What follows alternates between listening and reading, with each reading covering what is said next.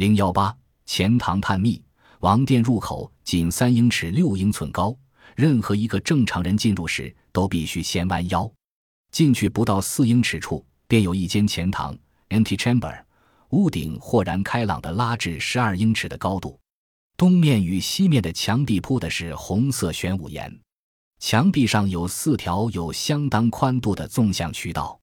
古埃及学者认为，当年在这上面必定安装了有厚石板做的吊门。四条渠道中有三条一路凹到地面，内部则空无一物，但第四条也是最北面的那条，只挖到入口的屋顶高度，离地面三英尺六英寸。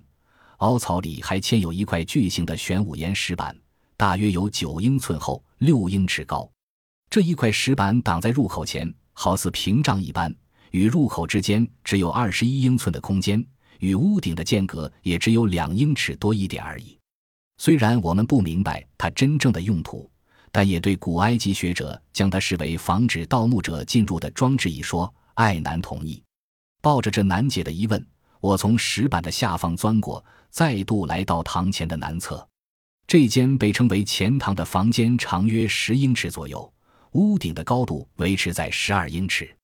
虽然被磨损得很厉害，但东西两面墙壁上曾放进石吊门的渠道仍然看得很清楚，只是作为石吊门用的石板却不见了。而在这狭窄的空间中，我难以想象古埃及人如何把那又大又重的石板吊上墙壁的沟渠中。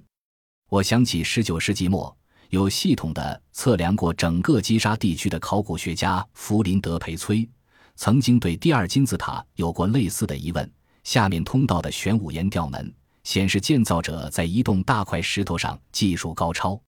我们看到，在只能够容纳几个人的狭窄空间内，准确地安置着终需四十到六十个人才搬得动的石块，显示当时建造者搬运技巧之高超。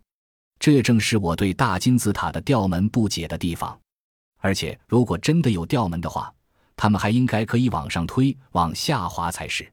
如果吊门需要上下的话，门必须小于屋顶的宽度，这样在坟墓关闭前才能够随意将门吊高以让人进来，或将门紧闭以排除不受欢迎的人。但这却表示，当石板从上放下以堵住前堂的入口的同时，吊门的上端与屋顶之间。便会出现一个至少与门等大的空间，让盗墓者可以轻易地爬入。吊门为金字塔之谜又多添了一则。与其他谜题一样，吊门的构造复杂，但却看不出任何明显的用途。离开前堂的出口，也就是一个与入口一样高、一样宽，并同样铺着红色花岗岩的隧道，开在南面的墙壁上。墙壁本身也为花岗岩。不过最上面则镶了一层十二英寸厚的石灰岩，往前走大约九英尺后，便进入了宽敞的王殿。